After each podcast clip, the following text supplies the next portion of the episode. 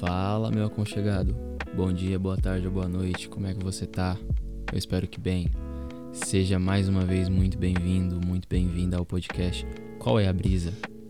E no dia de hoje, nesse episódio, eu tenho uma proposta um pouco diferente. Vai ser um brisando com os ouvintes. É, já era pra isso ter rolado há algum tempo. E a real é que eu tava esperando algumas coisas acontecerem no caso, eu tava esperando algumas coisas se organizarem, coisas que só dependiam de ninguém mais, ninguém menos que eu. então eu não tava esperando, eu tava procrastinando mesmo. É, eu tava esperando as coisas se organizarem com a faculdade e criar um perfil no Instagram para o podcast. E aí eu tomei coragem para fazer isso esses dias. A real é que eu passei muito tempo fazendo e elaborando um logo e aí eu acabei desistindo de elaborar o logo a identidade visual e só abrir mesmo. Aí depois eu tive uma ideia e eu comecei a desenvolver e criei a identidade visual. Mas deixando isso de lado, eu também estava esperando uma outra coisa muito importante acontecer e eu já quero anunciar isso agora, que é a monetização do podcast Qual é a Brisa, não no Spotify, mas numa outra plataforma que ajuda muitos outros produtores de conteúdo como podcast, assim como eu, que é a Aurelo. A Aurelo é a única plataforma no mercado que monetiza por play. É, para você que utiliza o Spotify, você sabe que tem os anúncios e tal. Você que não é pagante do plano premium. E na Aurelo, eles têm algo bem parecido. Você escuta o podcast preferido, o teu podcast preferido lá. E por você estar tá ouvindo o podcast, enfim, vai ter um anúncio no começo mas só por você estar tá ouvindo aquele episódio, você vai estar tá monetizando ele para o teu criador de conteúdo, para a pessoa que cuida do podcast que você está ouvindo. E também, além disso, você pode apoiar ele mensalmente com o valor que você escolher ou com o valor avulso, não tendo essa responsabilidade mensal de apoiar o seu criador de conteúdo favorito. E é claro, eu estou convidando vocês a baixarem a Aurelo e escutarem o podcast por lá. Essa é uma forma de fazer com que o podcast seja um pouco mais rentável para mim. E vocês vão estar me apoiando só por dar play lá. E, e já agradeço muito a vocês por fazerem isso. Se você não conseguir também, tudo bem. É, continue acompanhando aqui pelo Spotify ou pelo Anchor, que eu sei que a maioria das pessoas estão nessas duas plataformas. Mas além do meu podcast lá, você pode escutar outros. Ah, e também tem o apadrinhamento, que é você paga para ser premium, então você não escuta anúncio, e um valor, uma parte do valor que você paga por ser premium vai para o teu podcast escolhido. Então você pode escolher um podcast para apadrinhar. E aí, do valor do premium, dois reais vai para o teu podcast preferido que tu tá apadrinhando. Então, existem três formas de apoiar um criador de conteúdo por lá. Enfim, sem mais delongas, porque, né, esse episódio não sei o caminho e o tamanho que ele por, por onde ele vai trilhar e o tamanho que ele vai ter, porque eu não fiz um roteiro, é realmente pura brisa com os ouvintes. Precisa começar, né? Então, vamos lá para o, o assunto principal.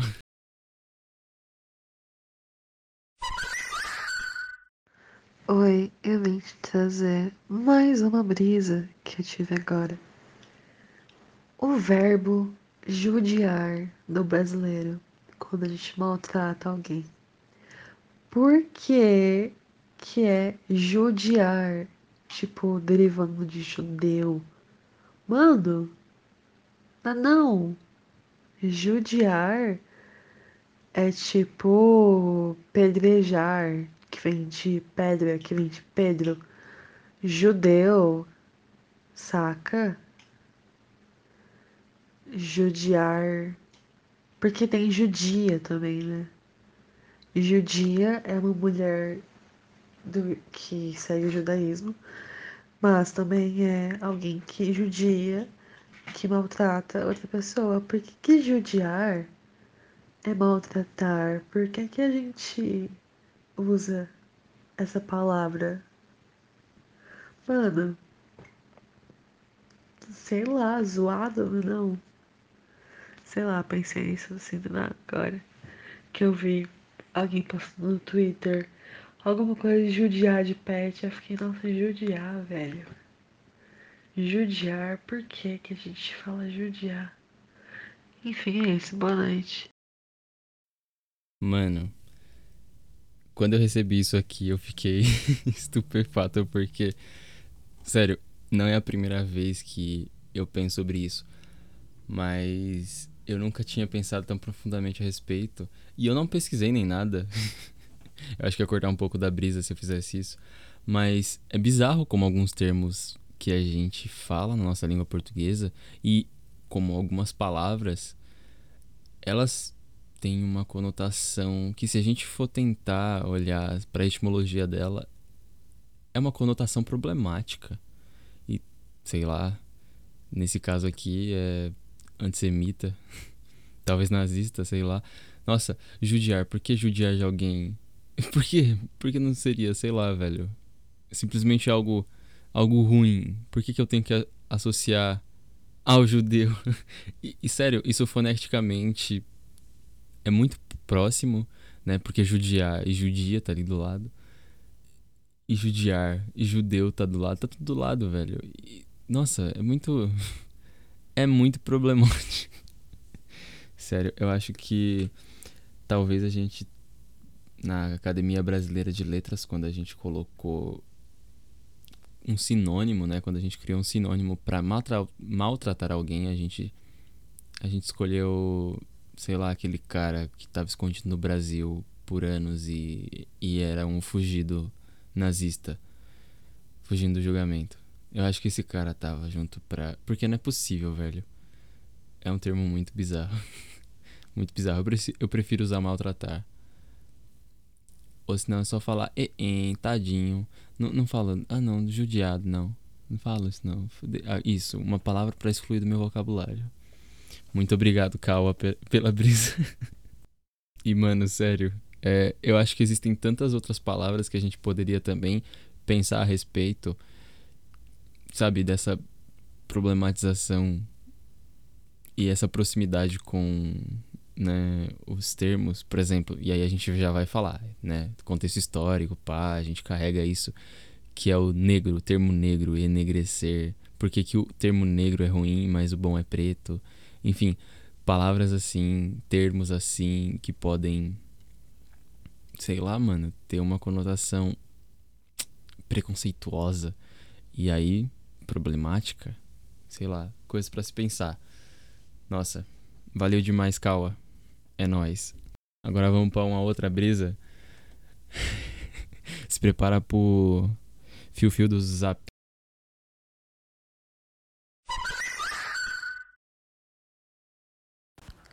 Exatamente.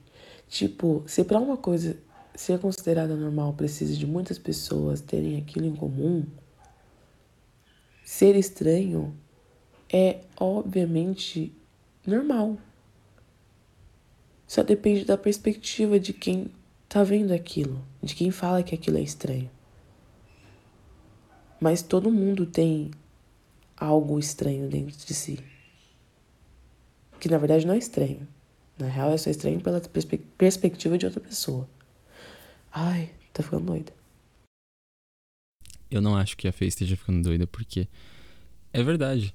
Se é pra gente denominar uma palavra a gente precisa ter uma concepção meio que coletiva de uma ideia, ser estranho é algo que é compartilhado. Então, isso seria meio contraditório com o próprio significado da palavra. Se estranho é algo incomum e pessoas comuns consideram algo estranho, aquilo não é estranho. Aquilo é algo comum. E também tem essa questão da perspectiva de às vezes algo só é estranho para você, porque dependendo da pessoa que estiver vendo, aquilo é totalmente normal, aquilo é totalmente comum.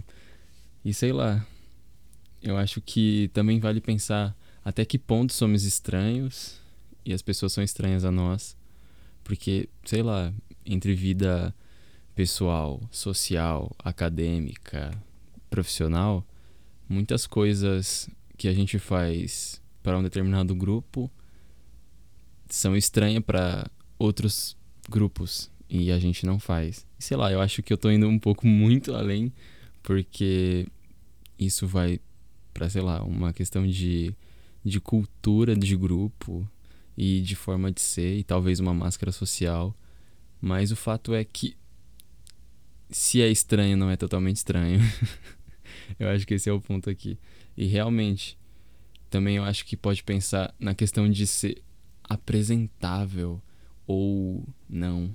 Porque se a gente considera alguma coisa, por exemplo, se eu hoje não me considero apresentável porque eu não acho que eu estou num, numa forma boa, se eu não estou bonito, algo comum, se eu não estou apresentável, eu não devo aparecer em público, eu não devo aparecer em algum lugar.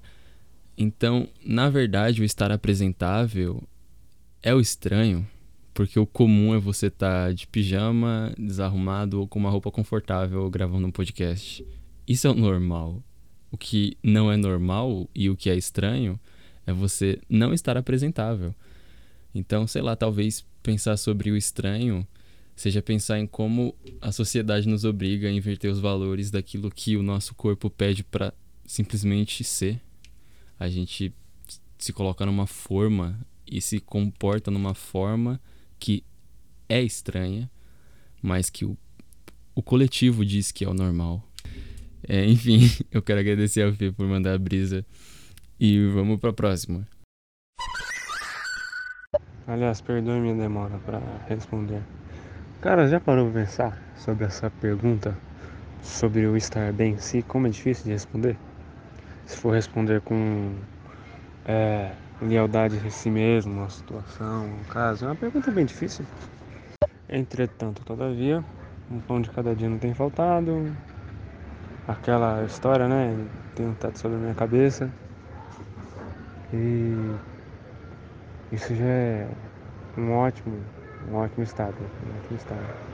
Tentando administrar as, as crises, os problemas, o cotidiano.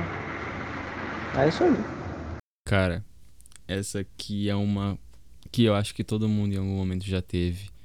Porque é cultural a gente. Oi, tudo bem? Sabe? Quando encontra com alguém ou vai falar com alguém. E é tão mais cultural responder tudo bem que a gente até se espanta quando alguém responde não, não tá nada bem. A gente não sabe o que falar, a gente trava, tá ligado? Porque a pessoa não tá seguindo o roteiro. Eu pergunto tudo bem e você responde tá tudo bem e aí a gente chega ao assunto. Ou a gente segue o nosso caminho porque a gente só se encontrou em algum lugar, sabe? E responder essa pergunta real é uma questão muito complexa porque o que é estar bem? Aí a gente vai para uma questão individual, subjetiva, porque o que é tá bem para mim talvez não seja o que é estar bem para você. E também se torna ainda mais difícil dado o contexto que a gente está vivendo, porque eu tenho para mim que a gente abaixou muitos os critérios. A gente desceu muito a régua dos critérios do que é bom e do que é o estar bem na pandemia. Porque sei lá, hoje o que eu considero estar bem, se eu olhasse para 2018 ou 2019, eu me consideraria não estando mal, mas eu não me consideraria bem. Eu estaria perto do estar mal, do estar triste ou do estar ansioso, sabe? Eu acho que os nossos critérios abaixaram muito e o estar bem hoje, depois o Enzo fala, eu tenho um teto sobre a minha cabeça. O pão de cada dia não tem faltado e eu acho que eu posso me considerar estando bem por isso. Isso é uma forma interessante de enxergar as coisas e eu também considero assim é, hoje. Considero muito mais do que considerei em outros dias, porque sei lá. Se eu pergunto isso para mim mesmo, eu olho e falo, real, eu tô bem. E eu estou bem me comparando a outras pessoas. E sei lá, o estar talvez seja uma questão problemática. Porque o que tá bem hoje pode não estar bem amanhã. Porque o estar não é algo permanente. E essa pergunta, ela não é permanente. Por isso ela é tão repetida e por isso é tão usual a gente dizer que tá tudo bem, para de alguma forma não não preocupar a pessoa que vai receber a resposta, porque provavelmente ela vai trava, travar se a gente falar é, não tá tudo bem. Mas sei lá, eu acho que também é meio que um, um fenômeno que acontece. A gente pergunta para os nossos amigos se tá tudo bem, mesmo a gente sabendo que provavelmente não está, e eles vão responder que está tudo bem. E, velho, a real é que a gente tá melhor do que a gente poderia estar. Sei lá, tem muita coisa ruim acontecendo, mas a gente também não está no melhor momento e na melhor fase, sabe? Só que eu acho que essa pergunta de estar bem, ela pode adquirir um caráter. Nossa, eu tô brisando muito, meu Deus. Ela pode adquirir um caráter de tipo, sei lá. Eu digo que eu tô bem porque eu tô lutando para estar. E por mais que eu não esteja bem, eu reconheço que o estar bem não é algo permanente. E se eu digo que eu tô bem, não estando bem, eu estou mentindo. Mas se eu reconheço que o estar bem não é um estado permanente e eu não estou bem, eu estou caminhando para estar bem. Então, sei lá, talvez dizer que tá tudo bem seja uma maneira de sabe, explanar e colocar para fora, externar uma afirmação positiva, de tipo, sei lá, uma visualização de tipo eu sou um homem de sucesso, eu sou inteligente, eu tenho controle da minha vida, as coisas dão certo. Sabe aquela coisa meio que um mantra? Talvez seja isso que role de uma forma inconsciente na gente também. É... Nossa, cara, eu fui muito longe. Mas o estar bem é uma questão muito complexa porque depende muito de cada um e também depende muito do momento de vida. E aí isso envolve família, amigos e o contexto em geral, como sei lá, trabalho, escola, faculdade, país, mundo. E isso é muito complexo porque a gente interpreta isso de um jeito muito único, muito subjetivo. Valeu, Enzo, pela brisa. E Eu não sei nem se você autorizou eu usar, porque eu mandei mensagem assim que eu comecei a gravar. Então eu espero que você tenha, você já autorizado, porque eu vou colocar mesmo assim.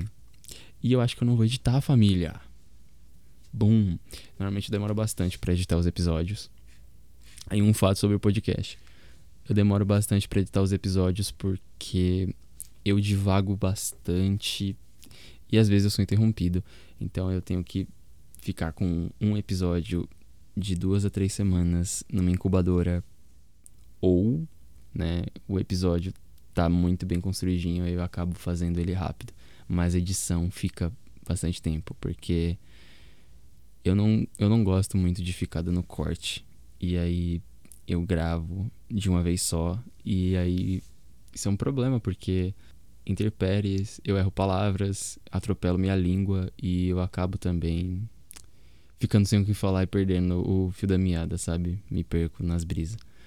E aí isso é problemático. Enfim. Eu acho que é uma boa maneira e um bom momento para encerrar, até porque as outras brisas que tem são muito mais antigas. E aí eu peço perdão às pessoas que enviaram, tá? E eu quero colocar mais gente aqui, fazer mais disso aqui. Me digam se vocês gostam. e, e eu pergunto aqui se seria legal eu elaborar um roteiro manda lá no, Discord, manda no Instagram. Ali, seu vagabundo, cria um roteiro pras brisas. Eu acho que vai ficar mais legal, mais bem construído. Mais, mais bem construído. Olha aí. Tá vendo? Esse aqui vai ficar sem edição. E enfim, é isso. Quero agradecer mais uma vez a você que ficou aqui comigo nessa brisa. E quero agradecer a todo mundo que tá seguindo lá no Instagram, interagindo comigo em algumas coisas.